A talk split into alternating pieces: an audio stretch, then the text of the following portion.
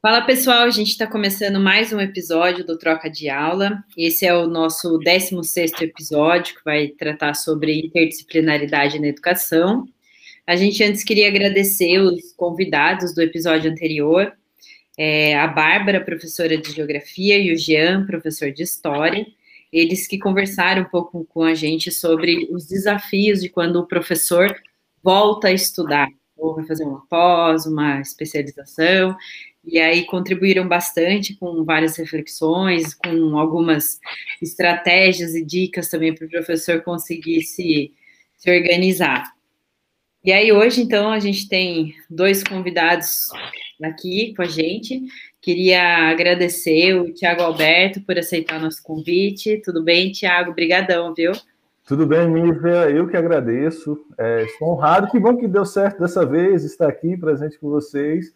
E espero que tenhamos uma boa noite aqui de conversa, né? E agradecer também o Jorge Alberto também, né? agradecer o, o aceite, né? Nosso convite para participar aqui dessa conversa. Tudo bem, Jorge? Tudo bem, Nívia. Eu que agradeço imensamente o convite por estar aqui. Na realidade, eu já estava bastante ansioso para ser convidado e poder vir aqui dialogar com vocês né, conversar sobre temáticas relacionadas à educação, que tanto eu gosto de, de compartilhar e trocar experiências, ideias. A gente fica contente que também estávamos ansiosos para conversar com vocês aqui sobre diversos temas. Né? Esse é um deles, né? Espero que vocês possam voltar para a gente conversar mais vezes, né? Sobre outras coisas. E para começar, eu queria que vocês uh, falassem um pouco, né, sobre vocês, o que vocês uh, estão trabalhando, né? O que, que estão fazendo. Eu vou começar então por você, Jorge, pode ser? Pode ser, João, sem problemas.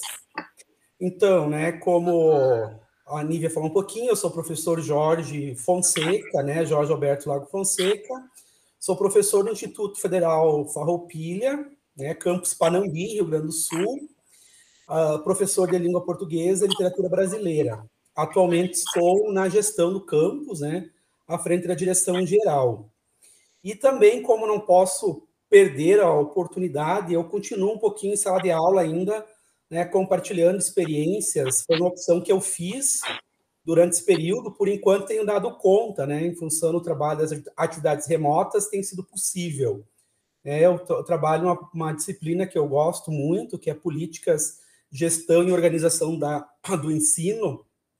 Então, tenho trabalhado com o pessoal das licenciaturas para poder fazer também esses diálogos em relação né, às políticas educacionais, às questões né, voltadas à educação.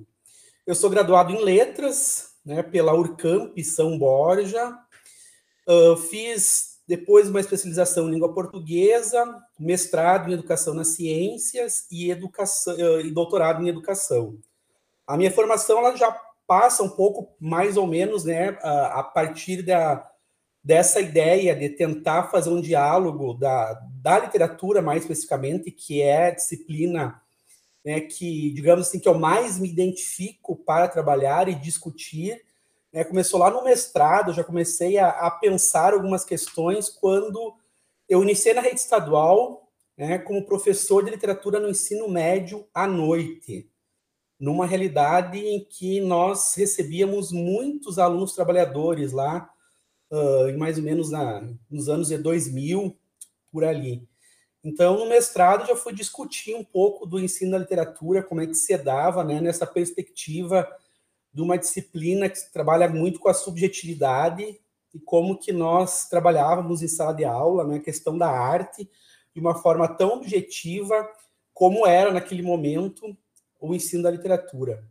No doutorado, eu fugi um pouquinho, eu fui para a área das políticas educacionais, né, que eu pude pesquisar e trabalhar bastante educação em tempo integral, né, principalmente a partir do programa, de um programa que tinha e que hoje né, dá, dá para dizer que agonizou esse programa, né, não vingou, uh, que era o programa Mais Educação, que era um programa voltado para ampliação do tempo escolar. Então, a minha formação passa um pouco, né, por estas questões aí. Uh, também tem especialização em gestão escolar e especialização em políticas de intervenção a violência intrafamiliar, né, pela Unipampa, também voltado para a questão das políticas públicas. Muito bem. O, o Tiago Alberto diz para a gente, então, também, é um pouco do que. Eu falo um pouco, né? O, o, são tantas coisas que vocês fazem. diz um pouco para a gente o que, que você tá, como é que você está fazendo, o que, que você está fazendo. Ô, João, então, assim, é, eu sou o Tiago, né? Eu sou um, um homem negro de, de, Salvador, da periferia de Salvador, tenho uma trajetória é, formativa que passa pelo Recôncavo, de onde eu tenho raízes também, da UFRB, onde fiz História, né? Sou formado em História e mestrado também na área de História, né? Pela Universidade Federal da Bahia. E venho aí já há algum tempo, né, enquanto professor, passando por rede pública do Estado, também pelo Instituto Federal de Mato Grosso, e hoje, né, é, estou novamente na Bahia, aqui no Sertão Baiano, no Vale do São Francisco, lotado na, no município de Xique-Xique, é, no Instituto Federal Baiano, e atuando em, como é da natureza dos institutos federais, atuando em vários níveis né, de ensino, desde os cursos subsequentes, a, a ensino médio, onde eu leciono história, né, ensino médio integrado, e também em curso de, de pós-graduação, lato senso, né, eh, em educação. Né. Então, é, essa é minha trajetória que foi na formação de história e hoje estou né, é, trabalhando bem com, com a educação, não só atuando como professor, mas também pensando a partir dessa dessa, né, dessas, dessas questões que surgem da própria atuação, mas também da, da, das pesquisas, do que é desenvolvido na especialização. Muito show, só gabarito aqui, hein? Bom, então, para a gente começar a entrar na temática então desse episódio, que vai falar da interdisciplinaridade na educação.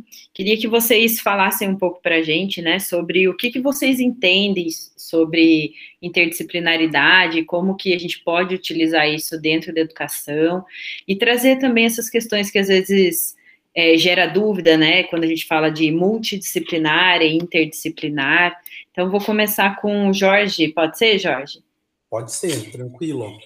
É, uh, então, mais uma vez, né, frisando essa temática para nós pensarmos, ela cada vez mais importante, ela não é de hoje que se discute a questão da interdisciplinaridade, né? Uh, e mesmo assim ainda há bastante resistência e dificuldade para que nós possamos realmente trabalhar de uma forma interdisciplinar, né? Pelas inúmeras dificuldades que se tem, né? Começando pela própria formação inicial nossa até chegar uh, no espaço escolar, né, uh, com, com várias questões que implicam né, isso. Uh, e eu tenho pensado bastante, né, desde que eu comecei a trabalhar, que eu saí da graduação, porque a minha própria formação dentro da graduação havia uma certa dificuldade para se trabalhar dessa forma, né, nós não trabalhávamos assim. E quando eu cheguei na sala de aula, já na rede estadual, eu já comecei a tentar pensar algumas questões, né, de que forma uh, nós poder, poderia pensar, principalmente, a, eu, eu, comecei na rede estadual como professor de literatura, né, porque literatura é uma disciplina com uma carga horária muito baixa, quando eu iniciei era um, um período, né, uma hora aula por turma, por semana, então, quem dava literatura tinha que pegar todo o ensino médio, primeiros, segundos e terceiros anos. Então, ninguém queria. Eu, recém-chegado na escola, era o que tinha. E foi muito desafiante, eu gostei muito disto, porque possibilitou com que eu pensasse várias coisas, né? E propusesse, principalmente para sair da, da, da questão do abstrato, né? Como que eu vou trabalhar a literatura com o noturno em que grande parte desse, desse, desse público né, são estudantes trabalhadores. Né? Uh, e foi um desafio muito grande que fez com que eu pensasse algumas estratégias. Entre essas estratégias era fazer relações com outras disciplinas, né? Uh, começar a buscar essas relações com outras disciplinas para começar, quem sabe, um movimento até, né, de chamar outros colegas para ver de que forma poderiam contribuir e contextualizar né, Aqui o Tiago da história, né, e a literatura e a história estão diretamente relacionadas, né, uh, no meu ponto de vista, acredito que o Tiago concorde, é porque quando nós iniciamos a literatura, nós iniciamos com uma contextualização histórica, né, a trabalhar a literatura. E isso nos dá um leque de possibilidades, né, para trazer, por exemplo, a geografia, a sociologia, a filosofia, e por aí a gente vai, né, pode ir viajando muito nessas questões. Então, no meu ponto de vista, a interdisciplinaridade, né, como essa forma de juntar as diferentes áreas do conhecimento e, e ainda fortalecer as áreas afins também, né, é uma possibilidade que faz com que uh, o estudante consiga ir significando aquilo que aprende, né, contextualizando aquelas questões que deixam, né, uh, sai daquela caixinha lá, daquela gavetinha, né, e começa a, a, partir para uma, uma questão que é, que é um todo. Porque se nós pegarmos a literatura, né, principalmente o início, uh, quando você começa a trabalhar com literatura lá, né, vamos pegar o barroco, o arcadismo, o romantismo, nossa, isso é muito distante dos nossos estudantes, né? Dos adolescentes já pensando, e dos adultos também, né? Uh, uma linguagem muito difícil. Então, eu, eu posso trabalhar inúmeras questões, né, a partir da própria linguagem também desses textos e fazendo essa relação, né? Por exemplo, variações linguísticas, né? variação linguística histórica, por exemplo, né? Trabalhando essas questões. Então, a interdisciplinaridade, eu, eu diria assim, é um convite, né? Que a gente acaba fazendo uh, diariamente a outras áreas para que vá se integrando, né, trabalhando de uma forma mais integrada, né, buscando um diálogo uh, de que forma podemos ir contribuindo, né, de que forma que eu, professor de literatura, posso contribuir com a geografia, porque ainda nós temos né, alguns colegas que insistem em dizer isso não é da minha área, né, e fecha a sua gavetinha né? E ponto ali. Eu escuto isso muito na, né, quando vou trabalhar a língua portuguesa, que um diz lá, ah, o professor da, das exatas, vamos, né? Não, não condenando, porque isso é um processo histórico também, cultural, né? Ah, e eu até brinco, tá? Mas em que, em que língua que, que, que ele ministra a aula de matemática, por exemplo, né? Então, essas coisas que a gente vai tentando relacionar e trazendo sempre para o nosso lado, né? Uh, essas próprias questões que, por exemplo, matemática passa por interpretação de texto também, né? Se eu não conseguir interpretar um problema, não adianta eu saber a fórmula, né? Que fórmula eu vou aplicar ali se eu não conseguir interpretar. Então, é, uh, eu acredito que a cada vez que passa, nós vamos sentindo muito essa necessidade de trabalhar de uma forma interdisciplinar, né? Vai nos obrigando a trabalhar dessa forma é um pouco mais, mais conjunta. E para você, Tiago, o que, que, que é interdisciplinaridade na educação?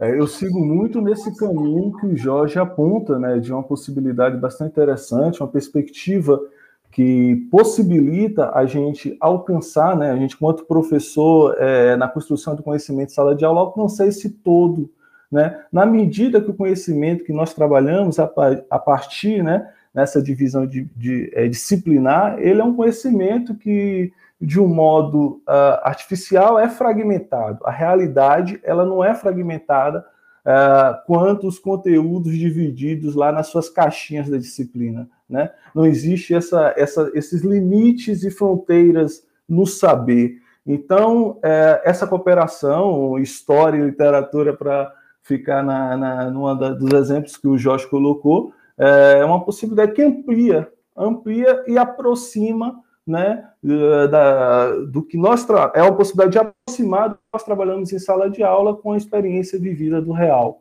Né?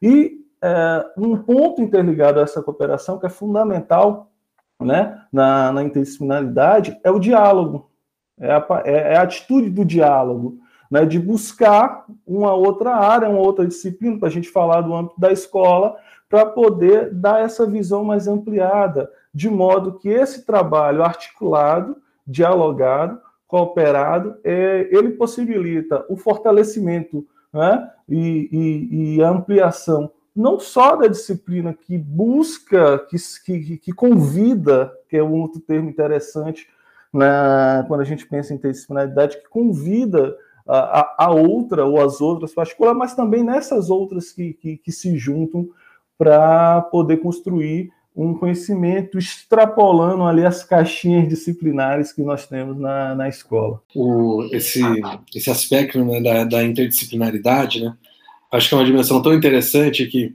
ah, ah, tem problemáticas nele, né? Que envolvem assim esses aspectos de como lidar com a escola, como o professor aborda uma espécie de compromisso do professor com a própria disciplina, né? Ah, como que o professor avalia, etc. E tem sempre um diálogo aqui, né? Uma, uma abordagem que é, por exemplo, a questão do tema e a questão da área, né?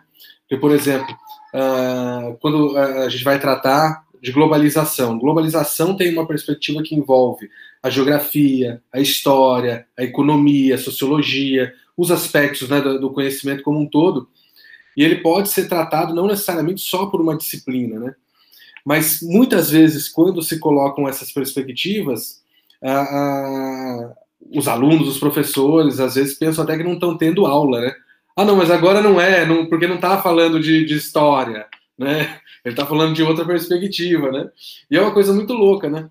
Esses, esses tempos atrás, é, a, a Nívia me deu o livro Esaú Jacó do Machado de Assis, né? E literalmente ali você está tendo uma aula de história do Brasil, né, início do Brasil, República, de geografia, de espaço urbano, no aspecto com a literatura, trabalhando literatura, né, necessariamente. E aí eu, é, eu sempre fico lendo o livro, né, ainda não terminei, ah, ah, e fico sempre pensando assim, nossa, como que na, nas aulas, né, é possível trabalhar esse livro, como é possível trazer isso, mas é um aspecto que muitas vezes supera a dimensão das vezes a própria escola compreender que eu estou fazendo geografia, sabe algo nesse sentido? E aí é, é, é o, o, ponto que a gente entra, por exemplo, né, na, na... Mas eu, eu, eu, acho que é até interessante porque as pessoas não, não estão acostumadas com esses projetos interdisciplinares, né? Então, inter, é, entre as disciplinas, né? E então, quando você propõe um projeto desse, cai nessa, ah, não estou tendo aula, né? Então, o professor ele não está querendo dar aula. Mas ao mesmo tempo, a gente tem agora a, a BNCC aprovada e que ela vem justamente colocar essa questão de, ah, de trabalhar de maneira interdisciplinarizada e tudo mais. Então, é, é, curioso que né, as pessoas não gostam disso, mas aprovaram a BNCC, né? E muitos professores que sempre foram contra esse tipo de, de trabalho em conjunto foram os que apoiaram, né? E agora eles estão ali enfrentando, porque é, tem todas as contradições dentro da, da aprovação da BNCC, mas ela está ali colocada, né? Então, os professores têm que começar a atuar. Então, uma coisa assim bem bem maluca. E ainda assim, é, não há esse entendimento nem por parte dos alunos e nem por parte dos professores, né? né? Ou da, da equipe gestora ainda não, não, não entende o que é e, e como que pode ser trabalhado, né? Ô, Olivia, eu acho que nesse ponto que você falou aí, cai numa questão também que é interessante, que remete à pergunta que, que, que, foi feita antes, e tem um ponto da pergunta que acho que faltou responder, é, que eu faltei colocar, que é essa questão do multi e do inter, né? Uh, porque, assim, envolve um pouco dessa questão que a gente trouxe aqui de cooperação, de diálogo, uh, que a multidisciplinaridade, que inclusive há também as possibilidades de, de abordagens e formas de trabalhar multidisciplinares, eu queria deixar claro que são legítimas, né, mas muitas vezes se tentam fazer, se, é, é fazer algo interdisciplinar e cai no, no multi. É, quando acontece isso, é muito comum, já, já estive em escola que tentava fazer alguma coisa que era interdisciplinar, por exemplo, tem um projeto, tem um tema, aí parte de um tema, e esse tema nós vamos trabalhar com, as, com todas as disciplinas, né? E acabava caindo do quê? Existia o tema e cada disciplina trabalhava, cada professor trabalhava totalmente independente, cada um na sua sala, não conversava, não articulava, não pensava esse conhecimento como, como, enquanto um todo que pode ser ali construído a partir de um pouquinho de cada disciplina. é, que justamente é um dos grandes dificuldades de diferença com o interdisciplinar, né? que pressupõe justamente esse, esse diálogo, essa conversa, essa, essa busca, esse convite. Então, é, é obviamente que há a legitimidade da, da, de, uma, de uma abordagem multidisciplinar, mas é claro, dando opinião, um, um trabalho interdisciplinar é mais interessante porque necessariamente presume a construção é, de forma cooperada né, entre esses diversos, é, é, é, não vou nem dizer esses diversos professores, mas essas áreas conversando, essas abordagens diferentes conversando. E como você falou, né, a BNCC chega agora provocando que seja de fato é uma, é, trabalhada, a gente que nós trabalhemos de forma interdisciplinar, né? E não como acho que eu acredito até que tradicionalmente se tem, porque se você for buscar, se eu, se eu lembrar, é, se eu buscar aqui na lembrança dos projetos da minha época, não enquanto professor, mas quanto aluno na escola, eu falo, caramba, era tudo uma temática e jogava para cada um matar no peito e, e sair sozinho. É, não era uma bola trabalhando, sendo trabalhada por 11 jogadores, mas eram 11 bolas com 11 jogadores e cada um correndo para um lado. Então, é, é, é, por isso que é muito atual essa questão da, da, da intencionalidade, muito atual. É, eu, eu, vejo uma coisa aqui, pensando, né, enquanto o Thiago fala, falava, a questão do interdisciplinar, que, que às vezes causa um, um certo né, assusta um pouquinho, é, é, eu tenho em mente que eu não preciso, né, eu enquanto professor de literatura, por exemplo, eu não preciso e não tenho como dominar um conhecimento da geografia. Mas é uma questão de humildade também de eu trazer um professor de, de geografia para fazer esse diálogo, né? Isso que nós falávamos é, é, dialogar com as outras áreas, né? Não somente no sentido abstrato, figurado, é realmente dialogar sentar né, com o professor, né, organizar em, na própria espaço sala de aula, né, ver as possibilidades, sentar os dois ou três professores né, de áreas que possam dialogar e ver, porque cada um tem o seu lugar de fala ali, de formação, para contribuir e ver diferentes perspectivas, né? Então, parece que, às vezes, quando nós falamos em interdisciplinar, é aquela preocupação, bom, agora será que eu vou ter que dar conta de diferentes né, áreas? Não, não preciso dar conta, eu preciso perceber que, né, que isso faz uma relação e buscar esse diálogo com as outras áreas, né? Aquilo que o Tiago tinha falado anteriormente, né? A questão do, do diálogo, aproximar com o real, porque senão nós acabamos falando aquilo, a questão do multi, né? uh, caindo, cada um pega um tema, vai para pega o mesmo tema, vai para a sua disciplina trabalhar de uma forma totalmente desconexa, às vezes com, com a realidade, né? Tentando colocar lá uh, situações uh, irreais, né? É, é, eu lembro, é, do, falando dessa questão da humildade, eu lembro um episódio, acho que não sei se vocês, vocês devem talvez conhecer, uma série que tem é, The Big Bang Theory, é, um seriado, ele tem um personagem nesse seriado chamado Sheldon. É, em um episódio, é, o Sheldon é um físico e ele está falando sobre história, sobre literatura, sobre várias coisas. Ele respondia sobre tudo e pergunta, Sheldon, mas você não é um físico? Eu sim. Eu sou um físico, por isso eu sei sobre tudo que está, tudo que existe no universo. Então, eu preciso saber sobre tudo. Então, essa questão, nós não somos Sheldon, assim, nós precisamos de dialogar, nós precisamos sentar com, com o professor de geografia, com o professor de literatura, não adianta a, a gente achar duas coisas, que nós podemos dominar o, a, a totalidade do conhecimento, e segundo, que a nossa disciplina, ela pode dar conta daquilo tudo sobre um determinado fato, processo, fenômeno, é, de modo a suprir esse estudante é, de forma total. Então, a gente precisa estar conversando, precisa ter essa humildade é, em relação ao saber para poder construir algo muito mais, mais, mais amplo e próximo né, do real e menos abstrato, pegando a expressão do que o professor Jorge falou no início, algo menos abstrato, abstrato para, o, para os nossos estudantes. essa perspectiva da, da, da, física como disciplina, né? A física, é, para a física, é a única ciência, né? O pessoal da física vai matar a gente aqui, né? Gente, o, o, o Thiago e eu, a gente tem um amigo em comum, né? Que ele, era da, ele é da física, uma vez a gente falou assim, o, o, não vou falar o nome do Edson, né?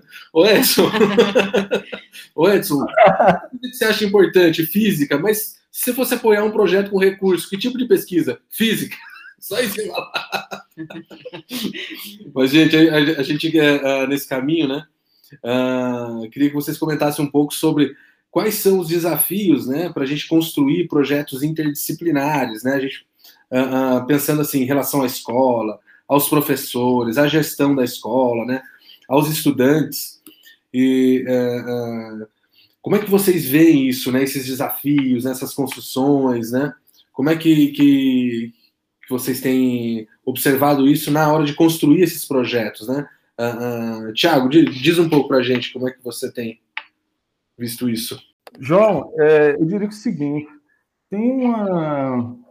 É, dizem, né, que dizem por aí, dizem se, se diz, é dito muito que é, poucas coisas ou instituições são tão antigas ou medievais enquanto a, a, a escola, a sala de aula, né?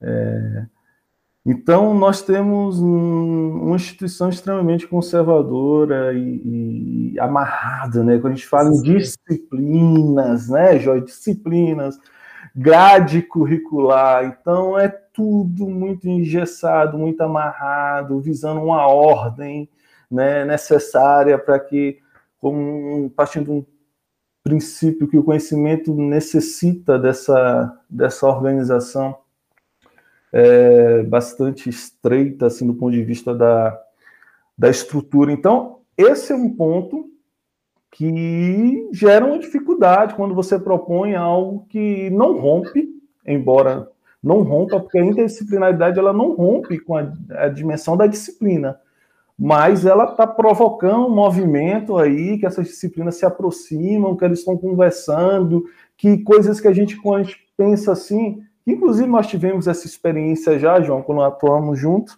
de dois professores em sala de aula, que para muitos ainda espanta, né? Para gestores, isso é algo que causa algum espanto, para estudantes também, como você falou anteriormente.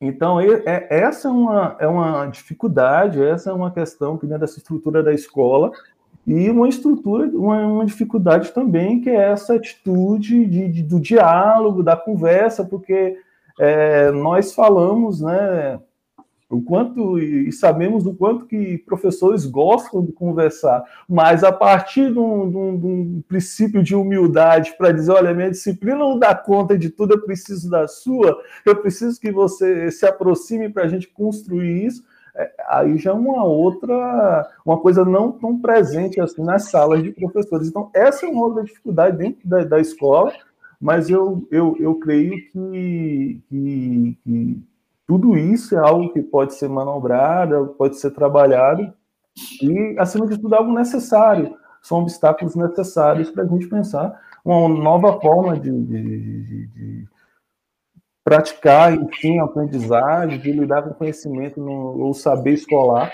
nesse, nesses novos tempos.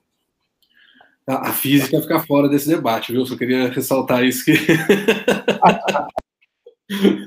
ô, Jorge, como é que você vê esses desafios, né? A, a, até do ponto de vista da gestão, né? Que hoje você está na, na, na, gestão, né? Eu concordo bastante com o que o Tiago comentou, né? A, a, questão do conservadorismo da escola, ainda dessa certa resistência que é muito forte ainda, né? Quando você pensa algumas possibilidades de trabalho, né? E que volta a, a engessar. Né? E aí, quando o Tiago fala na questão né, da, da grade curricular, por exemplo, né, eu fico pensando, espaço e tempo ainda é uh, uma dificuldade muito grande, né, quando nós pensamos a educação básica da rede estadual ou municipal, por exemplo, mas que não é a nossa realidade nos institutos. Né? Espaço e tempo nós temos, né, em, em relação a outras a outras redes, um espaço e tempo bem maior para pensar essas questões e mesmo assim não pensamos muitas vezes, né? Continuamos trabalhando de forma engaretada. Então, isto é um problema também, né? A questão da falta desse espaço e tempo, mas não é só isso. É a questão da resistência, como o Thiago falou, né? Desse conservadorismo, né? De pensar, né? O, o professor perceber que ele precisa dialogar com outras áreas do conhecimento, né? Para dar conta de algumas temáticas Uh, e começa aqui tentando fazer um, um, link com cada um desses envolvidos aqui, que parte de uma, da gestão, né? De como a gestão vê a partir já também dos seus documentos, né?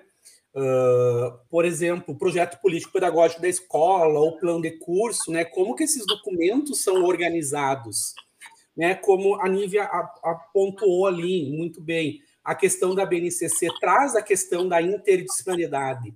Mas isso não pode ser visto como uma palavra bonitinha, um modismo que está ali, né? Tem um conceito que é bastante profundo e o que, que significa isso? É, dificilmente a, a gestão, né, a gestão do ensino, a gestão pedagógica, às vezes para para discutir o que representa né, o que nós estamos fazendo aqui, o que é multidisciplinar, o que é interdisciplinar, e de, de ir marcando esses espaços, né? E aquilo que também nós comentávamos antes em relação àquilo que é cultural, né? Quando você propõe fazer alguns trabalhos, digamos, diferenciados em relação a isso, os estudantes têm resistência também, né? Uh, bom, mas agora não é aula de português? Por que está falando de geografia? Não, agora não é aula de literatura, né? Talvez, né? Uh, pensando em história e geografia, Uh, eu posso dizer que me impactou a primeira vez que eu vi a professora de história e dar aula com mapa. Eu não tinha visto ainda, né? As minhas professoras de história nunca chegaram com mapa para dar aula.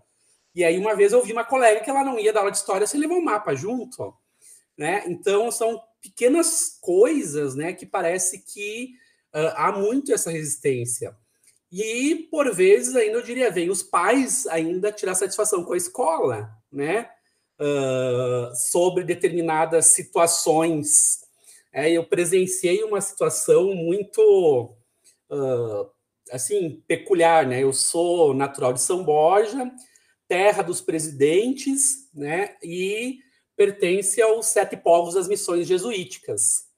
Por exemplo, uma professora de história lá, né, paulista, ela questionou a, a organização das missões jesuíticas. Ela disse: não, São Borja não é o primeiro sete povos das missões.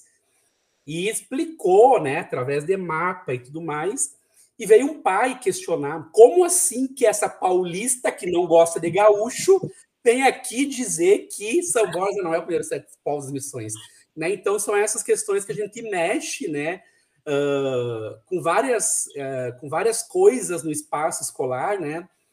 Uh, e há essa resistência, né, que é de alunos, que é de professores, que é de pais, e nós nos acomodamos, né? Eu digo, digo assim, a escola se acomoda, é mais fácil continuar reproduzindo algumas coisas do que tentar modificar. Né? Então, isso que eu via muito na rede estadual, quando eu pertencia, né? a, a questão da queixa, né? Não, nós não temos espaço e tempo para isso, mas na rede federal nós temos espaço e tempo, né? Também. E continuamos com essa dificuldade. Então não é só isso. A gente precisa perceber toda essa resistência que há entre áreas, né? Que a gente brincou em relação à física. Mas vamos pegar uma disciplina técnica, por exemplo. Né? A resistência é bem maior, né? Uh, uma disciplina técnica, de uma área técnica. Sim, exatamente. Nossa, tentar fazer um projeto, porque as, aí, nesse caso da, da, da, formação profissional, muitas vezes uh, uh, quem está encabeçando né, uma disciplina da área técnica entende que, por exemplo, se ele fizer um diálogo interdisciplinar com uma área, por exemplo, né, propedêutica, ele vai fugir da formação técnica daquele aluno, né? O, o sei lá, o CREA não vai a, atribuir mais o, a, sei lá, né, o, como é que chama, o, a carteira, né? Uhum né, tem, tem essas dificuldades que são, nossa, se, se há barreiras entre as disciplinas, eh, digamos assim, né, propedêuticas, né, física, geografia, história, né, literatura, sociologia, eu tenho uma, eu tenho duas, duas perspectivas nessa de, de desafios, né, que eu vivenciei recentemente, né. uma recentemente e a outra já num processo que eu trago já há mais tempo. A, a mais recente foi assim, a gente, a, a, por conta da pandemia, a gente fez um, um eu, a, professora de sociologia o professor de filosofia, a gente fez um projeto integrador chamado Humanidades Integradas, né, para os alunos, muito para tentar uh, entender esse momento da pandemia, fazer um projeto em conjunto, trabalhar essa perspectiva, né, entendendo que uh, né, condensar em, em, poucas semanas aquilo que é trabalhado no ano, etc., disciplinarmente, não, não teria muito resultado. E foi muito engraçado que depois, no final, nos conselhos, os alunos diziam assim: uh, nós queríamos mais geografia, mais filosofia e mais uh, sociologia. Porque para eles é como que lá no Enem vai ser cobrado e a gente teve um projeto, uh, a gente queria mais, queria mais, queria mais. E aí eu, eu fiquei pensando assim, né, como é que a, dentro dessas construções da, da, de, uma perspectiva interdisciplinar, como que uh, fica difícil você expor que, olha, você está vendo falar sobre território, mas não necessariamente você está vendo eu falar ele A, B, C na geografia, geografia, geografia, geografia, geografia, naqueles pontos clássicos. Você aprendeu o que é território e agora você tem outras dimensões, até, mais, até assim, uma perspectiva maior, né, mais ampla, né? Mas o aluno está esperando aquela coisa conteudista e que uh, vai trazer para ele algo pontual para uma prova, por exemplo, como o Enem, algo nesse sentido, né? Que aí a gente vê, né, e, e, e pode debater até como que essas estruturas que são maiores, né, vão interferir no nosso trabalho. A gente pode trabalhar de muitas formas, mas no fim o aluno está preocupado, porque é o Enem que ele entra na universidade, ele não tem o direito líquido e concreto de entrar nela, né? Assim, eu, eu tenho minha vaga lá, né? Então ele está, enfim, tem essas dimensões, né? E uma outra também é, a, dentro desse, dessa mesma construção, por exemplo, muitas vezes eu vi dúvidas de colegas perguntando assim, mas como é que vocês estão transformando três coisas em uma?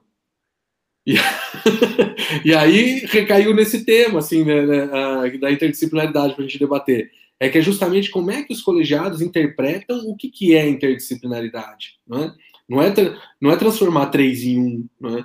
E uh, uma outra lógica, uma outra lógica não, uma outra experiência que eu venho trazendo, que é fazer a, a, o ensino através da atividade de pesquisa, né, de, de, investigação, utilizando os métodos, né, e o aluno vai aprendendo com isso. Então tem esse diálogo com a metodologia da pesquisa, e muitas vezes eu construo com eles cada um grupos, cada grupo tem um objeto, um mini objeto de investigação, e eu libero eles assim, porque a, a construção é que, que interessa, não necessariamente eu na frente da lousa, né? Então, eles podem desenvolver esse objeto na, na, no, no, pé de manga na escola, ou dentro do laboratório, ou dentro lá da, da, da sala de, de, informática, ou comigo ali na sala. E aí eu saio dessa coisa que vocês comentaram, que é do espaço, né? Da sala de aula necessariamente. Aí entram dois desafios. O primeiro é a, a escola entender assim, esse professor não está em sala de aula, ele está dando aula, né? Porque eu não estou com os alunos necessariamente na sala de aula. Professor, já aconteceu isso comigo, professor, mas seus alunos estão, tem aluno seu no pátio, tem aluno seu na informática, estão fugindo da sua aula. Eu falei, não, eles estão tendo aula, né? E, não, e, e, a princípio não era. E um, um, um outro aspecto é o aluno também entender. Porque aí o aluno fica assim: ah, agora a gente não está tendo aula, a gente está fazendo um projeto. né, são desafios que são assim construídos historicamente, como o Jorge colocou, né, culturais, tem um aspecto da escola prisioneira, assim mesmo, né, aquela coisa de você estar tá, né, sendo julgado ali, ter que cumprir. E um outro ponto que me assusta, já tomando maior tempo aqui, muito tempo aqui, o, o que é, por exemplo, uma, uma estudante, ela vai até agora numa amostra, é, ela fez uma investigação sobre a, a, como que a pandemia afetou né, o processo de aprendizagem dos estudantes, ela vai até publicar esses resultados. E aí os estudantes responderam, 150 e poucos estudantes, e o que, que eles estavam querendo? Eles querem aulas síncronas e exercícios de fixação, em detrimento de outras metodologias, como, por exemplo, construção de podcasts, debates e tal. Isso uh, me assusta um pouco no sentido de que o aluno ele entrar com uma perspectiva conteudista, a gente até entende, porque ele entra num processo. Agora, ele continuar e sair da instituição, eu acho que é preciso pensar, né? Uh, uh, quais são as formas, como é que a gente está entendendo interdisciplinaridade, como é que isso está ocorrendo, né? Mas aí você traz bem assim, na perspectiva da, do Instituto Federal. Do Instituto, né? do Instituto. Né? Então, porque, porque se a gente for pensar na, nas redes privadas, aí é exatamente isso, é o conteúdo, é, como é que fala lá, aula dada, né? aula dada, aula estudada, aula estudada né? né? E aí entra essa questão aí do que vocês apontaram, né? De, de espaço e tempo. Muitas vezes a, as, as escolas privadas elas têm muito espaço, uma estrutura assim fenomenal, mas você não consegue sair porque você tem que cumprir ali aquele conteúdo. Então é muito mais difícil você conseguir criar esses projetos ou então você vai ter que fazer isso fora do seu horário normal ali de aula, porque ali dentro da sala de aula você tem que cumprir o seu conteúdo, né? Se você atrasar, você é cobrado, porque tem prova que vem de fora e vai cair até tal aula. Então, se cair, se você não terminou, então fica muito mais difícil, né? E aí eu vejo assim até é, essa questão da humildade em escola privada, então, meu Deus né? Porque ali é assim, um querendo puxar o tapete do outro. Né? Você não consegue esse diálogo, né? É, é, é, bem difícil pensando do ponto de vista da rede privada, né? E assim, da escola, das instituições públicas, eu acho ainda mais difícil porque envolve, acho que principalmente, acho, acho que assim, não é nem tanto a questão do espaço, mas é do tempo, porque aí nós estamos falando de professores que trabalham em duas, três escolas, né? Manhã, tarde e noite mal tem tempo de preparar a sua própria aula. Né? A gente não consegue muitas vezes conversar não entre disciplinas, mas nem com os professores da mesma disciplina. É uma coisa maluca, a gente não consegue desenvolver um projeto. Ah, geografia, você está tá dando o que no sexto A e B? Ah, tô dando isso. Ah, vamos fazer uma outra coisa assim. Não, é, é, é muito difícil, você não tem esse tempo. Inclusive, assim, a ideia desse podcast é justamente porque a gente sente essa necessidade do diálogo que falta no nosso cotidiano. Então a ideia era assim, vamos trazer as experiências, porque a gente fica vendo nos grupos aqui os que os colegas têm feito nessas aulas remotas, e é assim de um, umas estratégias assim tão incríveis, mas que fica fechada ali, né? Porque a gente não tem esse tempo. Ah, tem lá os ATPCs da vida. Mas assim, tá ali todo mundo querendo só cumprir hora, é, ou, ou, aproveita para lançar alguma coisa no, no diário, mas o, um estudo, uma reflexão, ou tentar construir alguma coisa não, não acontece. E essa visão negativa, né, dos alunos, né, que o João estava contando, é, eu acho que é muito por isso, porque são poucos professores que trabalham nessa perspectiva. São poucos. Então, assim, quando um, dois é, conseguem fazer, são eles os picaretas, eles não querem dar aula, né? Porque são poucos agora, a partir do momento que a gente começa a ter é, um corpo docente, já que entendeu a proposta e começa todo mundo a trabalhar, aí talvez os alunos com, come, começam, né, até inclusive os responsáveis dele, a perceber né, o que, que tem de positivo nesses projetos interdisciplinares, mas o fato é que são poucos ainda que, que trabalham, e aí fica essa visão negativa de todo mundo, né, do próprio colegiado, é, da gestão, muitas vezes, né, de que ah, aquele professor ali tá só enrolando, né. E a BNCC nisso é uma, é uma maluquice, uma espécie de maluquice, né, porque ela traz uma, uma perspectiva bem difícil de entender, né, difícil de trabalhar no sentido, sentido prático, pragmático da coisa, né, porque, veja, o professor continua trabalhando por hora aula, né, os 50 minutos e duas, três, quatro escolas. E, sobretudo, agora para pensar os projetos integradores, né, é algo que, enfim, tem as críticas né, de, desse, desse, tipo de reforma, né, que não reforma o currículo, mas não reforma a, a condição, do, a condição da profissão docente, né, né o, a, a questão de, da carreira, salário, ou mesmo o investimento na, na infraestrutura das escolas, né? Então, fica bem difícil mesmo. Mas assim, a gente tá falando dos desafios, mas a gente vamos falar agora, né? Principalmente os ouvintes, né? Também, Coisa é. boa que dá certo. então, para vocês contarem um pouco da, das experiências, né, de vocês, o que que vocês fizeram ou têm feito, né? Ou de colegas, né? Que, que vocês, que, que você já conhece, já fez aí, Jorge? Então, uh, eu, eu, estava pensando, né, enquanto falava, tem duas, a, a, duas ações que, que eu gosto muito e que me orgulho de ter conseguido pensar, né? Uma foi enquanto eu estava lá no IFMT, em Várzea Grande, que foi um trabalho que, que surgiu na, na aula de literatura, né, que eu discuti duas obras, né, Guerra de Canudos e O Tempo e o Vento, com, com os estudantes. E nós tínhamos a Genpex lá, né, que os alunos, é, seria o primeiro ano que os alunos do, dos integrados, do curso integrado, iriam submeter os trabalhos, né, tendo o professor junto como, como orientador. Então, eu propus né, que nós, nós lemos, nós discutimos, assistimos aos filmes, né, fizemos uma discussão em sala, bastante, rendeu muito, e a tarefa final deles, então, era produzir um resumo expandido para submeter à GEMPEX. E, para nossa surpresa, foi um grande número de trabalhos aprovados. Né? E aí a coordenação da GEMPEX sugeriu que se criasse uma sala temática, então. E eu disse, bom, eu, eu topo criar uma sala temática desde que o professor de filosofia ou história venha junto para nós dialogarmos. Né? E aí o professor de história veio, e foi um trabalho muito interessante que nós fizemos, né, discutindo né, essa parte histórica, né, a parte do regime político em que a Guerra de Canudos apresentava, em que o tempo e, e o vento apresentava. Então, essa foi uma experiência que, que rendeu muito, como eu havia dito, né? Literatura e história trabalham muito junto, né?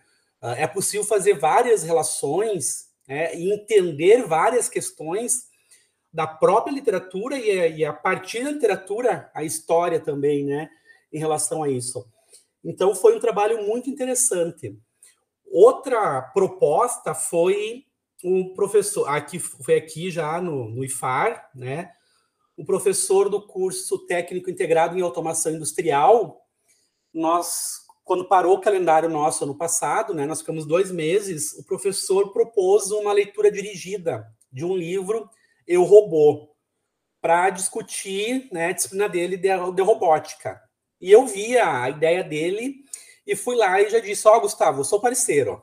Eu acho que nós podemos, podemos trabalhar juntos, né? É um terceiro ano do integrado. Eu sou parceiro, vamos discutir junto esta obra. Né? Eu entro pela parte da literatura e tu entra pela parte do conhecimento técnico que a obra traz. E nós fizemos uma leitura dirigida, né, que foi muito produtiva, com não foi só para os terceiros anos, né, outras turmas vieram ali, e nós fomos dialogando e várias questões iam surgindo, né? Eu tirando dúvidas em relação à robótica, né? Algoritmos que surgiam e já entrava com questões e discutiu o que é um clássico literário, por exemplo, né? E fizemos esse diálogo, ele e eu, com os alunos. E foi algo bastante interessante que o ensino remoto ajuda, né? Quando nós temos uma dificuldade de espaço e tempo, por exemplo, o ensino remoto chegou né, para propiciar que o professor lá na casa dele, ou aqui na minha, e os alunos cada um na sua casa, pudesse fazer uma leitura conjunta ali e ver diferentes possibilidades, né, em relação a isto. É, a, a, trabalhar esse conhecimento que seria abordado de uma forma bem técnica, né, de uma forma também vendo a questão da, da arte ali, né, dentro daquela da, da, daquele conhecimento técnico que o professor né, de automação industrial, né, um engenheiro em automação industrial, estava se propondo a discutir. Então, assim, são duas ações que, que eu destaco né, nesses últimos anos, que eu participei e que deu um resultado muito forte. Até nós fizemos depois, apresentamos o trabalho mais adiante na, na, num evento, né, como uma forma de ir ampliando esse diálogo com outras áreas. Né? Imagina, eu nunca havia pensado anteriormente juntar literatura com automação industrial, por exemplo, né? e deu um diálogo super legal. Né? A partir do momento que o professor dizia, ah, eu não sabia disso, né? Uh, e eu também, aquela questão que, que eu disse, né? A questão da, da humildade que é preciso, né? Uh, a necessidade de escuta, de escutar o outro e tentar fazer algumas relações, né? Em relação a isso o aluno perceber, bom, a literatura não é tão absurda e tão chata assim como, né, como eu vi lá no início. E para você, Alberto, É, eu fiquei ouvindo o Jorge e quando ele fala sobre a experiência agora na, na pandemia do isolamento e na atividade remota, é, que de algum modo é, ficou possível em alguns pontos, mais possível em alguns pontos.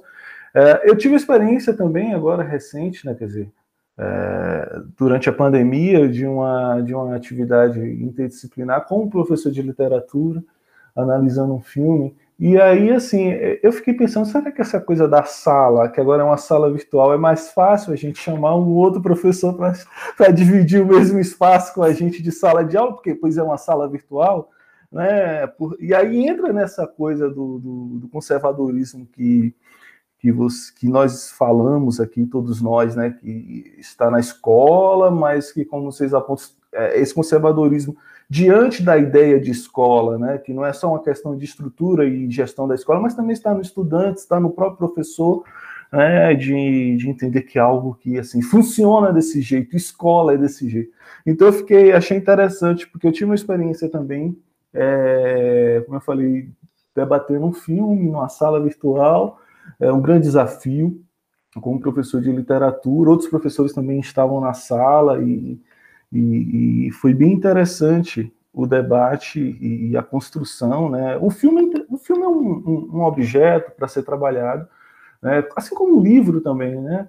E bastante interessante para uma abordagem que, que, que passeia né, por, por, várias disciplinas de maneira articulada. Né? E eu gostaria de falar também, então, a experiência é, contrapondo até uma, uma coisa que foi colocada assim, que é possível também, que evidentemente é, existe, mas que é possível também a gente, a gente realizar e pensar, que é uma, uma atividade interdisciplinar que ela tem como, como ponto de partida disciplinas técnicas.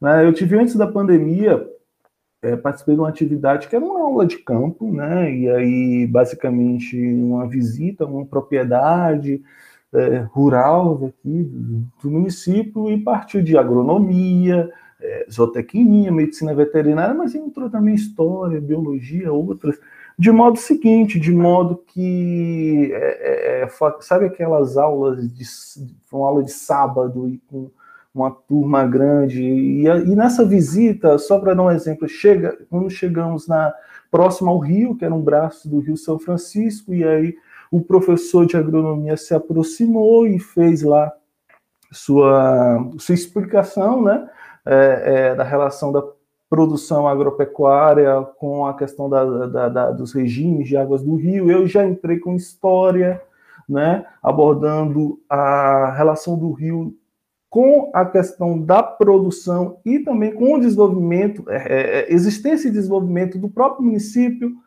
é, da própria ocupação humana naquele lugar, como o Rio proporcionou, é, para além, além dessa questão da, da, da, da produção agropecuária, mas também um, um elemento de, de, deslocamento humano através do transporte fluvial, e aí também, daí a professora, de algumas espécies que tinha lá, a professora de biologia já articulou e já conseguiu entrar, então a gente foi passeando, Aí apare...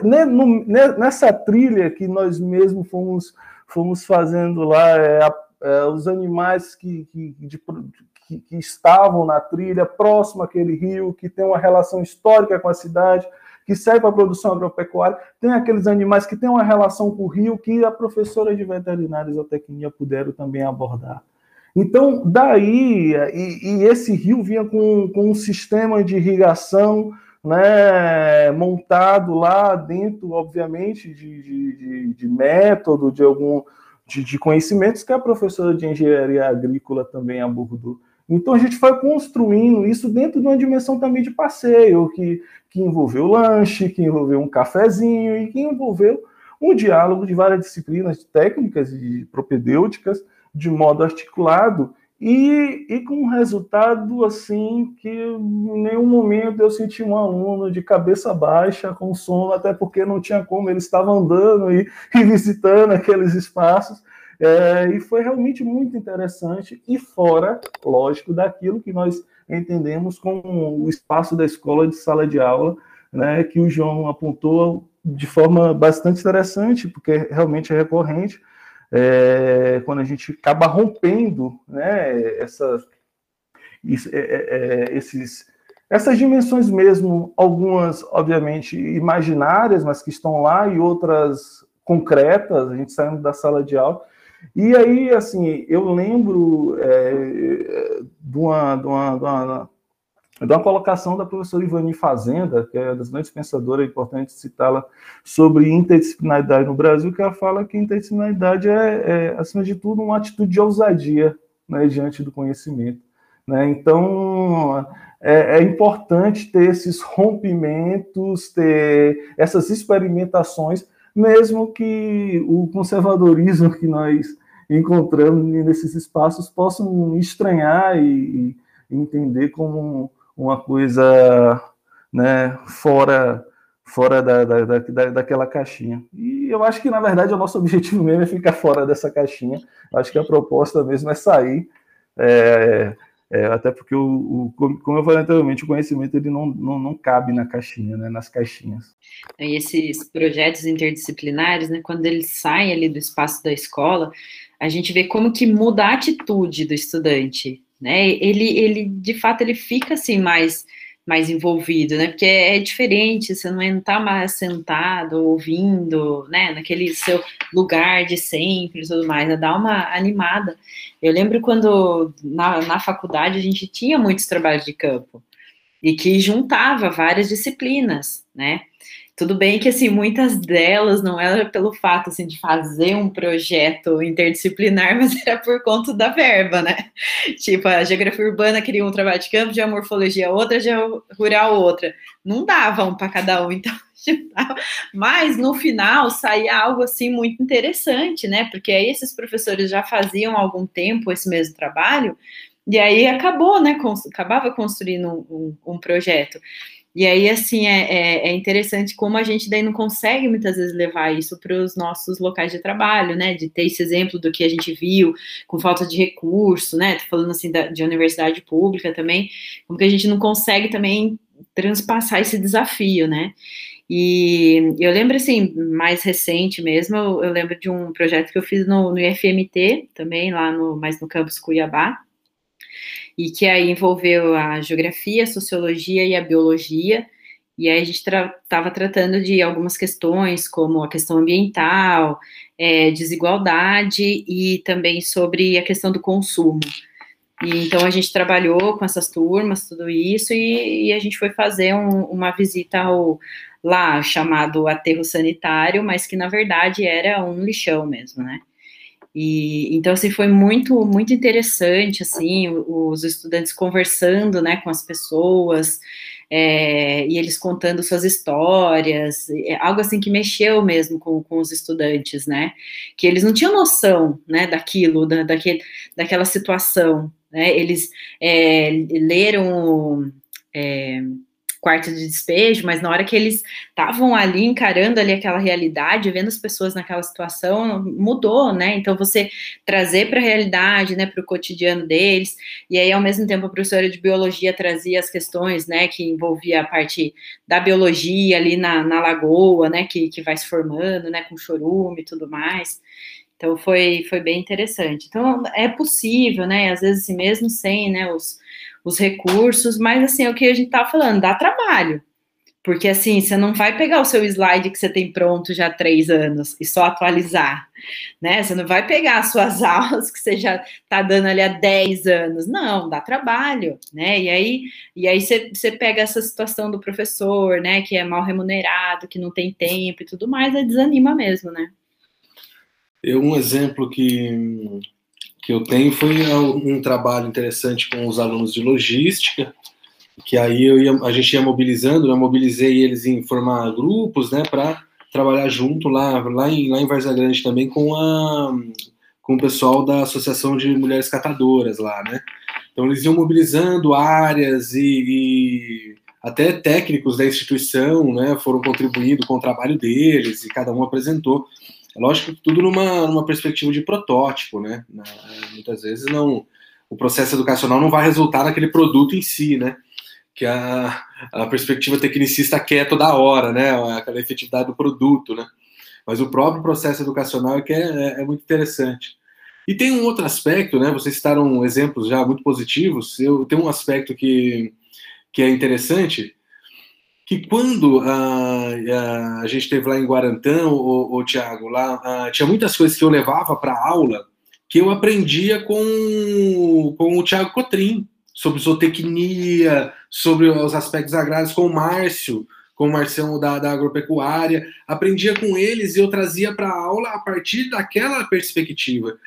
Então, assim, essa, essa dinâmica da interdisciplinaridade é aquela coisa, né? Olha, eu sou geógrafo, mas eu tenho coisas que eu preciso aprender, e eu, nesse diálogo com outros colegas, né? E, e eu acho super bacana, né? Eu até cansado um pouco de, de, pensar só na perspectiva geográfica. Eu aproveitei a pandemia, fiz um semestre de direito, aí agora estou também aprendendo a, a, programar em HTML. para ver se traz essas coisas na sala de aula que é muito interessante, né? Esses aspectos, né? E, e, eu acho que é isso, né? Que foi o que vocês colocaram. Ah, trabalhar uma perspectiva interdisciplinar requer estrutura, requer diálogo e requer essa humildade, né? De você tá, a gente tem uma série de conhecimentos interessantes, mas no, no, nesse bate-bola a gente consegue ver coisas mais interessantes ainda, né? É, sobre o conhecimento. João, enquanto o Thiago falava, né, contando a, a experiência dele, né, da visita lá, né, da, do, do passeio, do cafezinho, né, da, do contato com os alunos em campo, e, e, tu, e tu também aí, falando experiência, eu pensava, né, o quanto isso desperta nos estudantes, né, a curiosidade, que é algo que, que a escola às vezes acaba matando, né, e o quanto isso é importante, porque o que vai formar futuros pesquisadores é justamente a curiosidade, a dúvida, né, isto, e o quanto a gente percebe, né, enquanto o Thiago narrava ali, contava a história e ficava pensando, o, o, né, que um disse assim, não deu tempo de dar sono, mas é um olhar curioso, né, que, que o adolescente, né, ou até mesmo o adulto, ele vai, vai uh, desenvolvendo a partir dessa, dessa outra visão, dessas outras experiências, né, que é uma questão que nós precisamos cada vez mais, né, com urgência, despertar isso, né? Porque a criança é muito curiosa quando chega na escola e parece que a escola aos pouquinhos vai matando essa curiosidade, né? E isso é importante que nós, né, ah, que, que nós façamos um trabalho contrário, desperte essa curiosidade, né, este gosto pela pesquisa, do fazer diferente e perguntar, né, uh, e buscar de diferentes formas. Aprender, né, o conhecimento pode ser também interessante a prática de aprender. É, e assim, o João, já que o João falou de, de, experiência lá de Guarantã, eu lembro, João, de uma, de uma, vez que nós estávamos bolando um projeto que acabou não, não chegando à sua conclusão de fato, por, por conta de movimentos lá. Não sei se você vai lembrar, mas acho que sim. Ah, quando o Edson de Física, que nós já citamos aqui, ele estava dando aula. Ah, utilizando Star Wars, né, a série, é, na, dentro de uma abordagem de física, e nós, naquela, naquela possibilidade de conversa, é, o, nós podemos entrar também nisso aí, vamos entrar nessa aula e participar. Olha, geografia pode discutir questão de territórios e tal. Eu falei, pô, e história também. Star Wars pode discutir o contexto da produção da obra, como que entra, as questões de república, de império, aliança rebelde, o que é, que é, que é isso aí. E a gente começou dali, daquele diálogo, pensar uma aula que, que seria com conceitos, com questões bastante pertinentes e, ao mesmo tempo, interessante, que é a partir de, um, de, um, de uma série, de um filme é muito bom. Então, é, é, uma coisa que foi dita, é, às vezes a gente pensa assim, essa prática interdisciplinar como algo muito estranho e muito absurdo, mas é, é, é, algo que pode ser e que acontece às vezes de forma espontânea, obviamente, quando se envolve essas questões que nós trazemos aqui, uma humildade perante ao conhecimento, a ideia de cooperação e uma ideia de diálogo, evidentemente, é, é, claro, respeitando e entendendo que existe questões objetivas, materiais que estão envolvidas nos contextos das escolas, dos professores, que dificultam mesmo esses processos, mas construindo esses espaços é possível sim a gente estabelecer, não é uma, uma apenas uma coisa para ficar nos documentos, mas na prática, e, e sendo interessante é, para todo mundo, todo mundo envolvido, professores, alunos e, e mesmo contribuindo num, melhor resultado do processo de, de, de, construção do conhecimento e aprendizagem. Eu lembro que uma das coisas que foram desafios, né, Alberto, nesse projeto, era que o Edson queria fazer um teatro que eu fosse a Princesa Leia. Você lembra disso? Exatamente, exato, porque ele escolhia, né? E ele era o Darth Vader, né, que era o principal. E, e ele ia ser o Darth Vader, né? É, eu não podia ser o Darth Vader. Era da física, né? Tinha que ser, né? ele era... tinha três disciplinas, mas tinha uma mais importante. E eu não tenho nem cabelo, ia ter que fazer aquele coquinho, assim, não. Exatamente. Mas não foi o obstáculo principal para. Não foi, não foi o principal. Os movimentos, né? É, de, de, de, pessoal. Jorge falando dessa questão da curiosidade, né? E o, e o Tiago falou, lembrou desse exemplo do do Edson. O Edson já teve aqui com a gente em um episódio. E, e ele, inclusive, estava contando desse projeto aí que ele fez, né, dessas aulas. E, e, aí que eu acho que envolve a questão que o, que o Jorge falou da curiosidade, porque isso partiu da curiosidade dos alunos, né? Porque eles perguntaram, professor, a gente consegue fazer o feixe de luz, né? Eu acho que era uma coisa assim, Sim. né? E aí foi a partir disso que o Edson criou, foi lá, desenvolveu, conseguiu. Imagina os alunos como que eles não ficaram.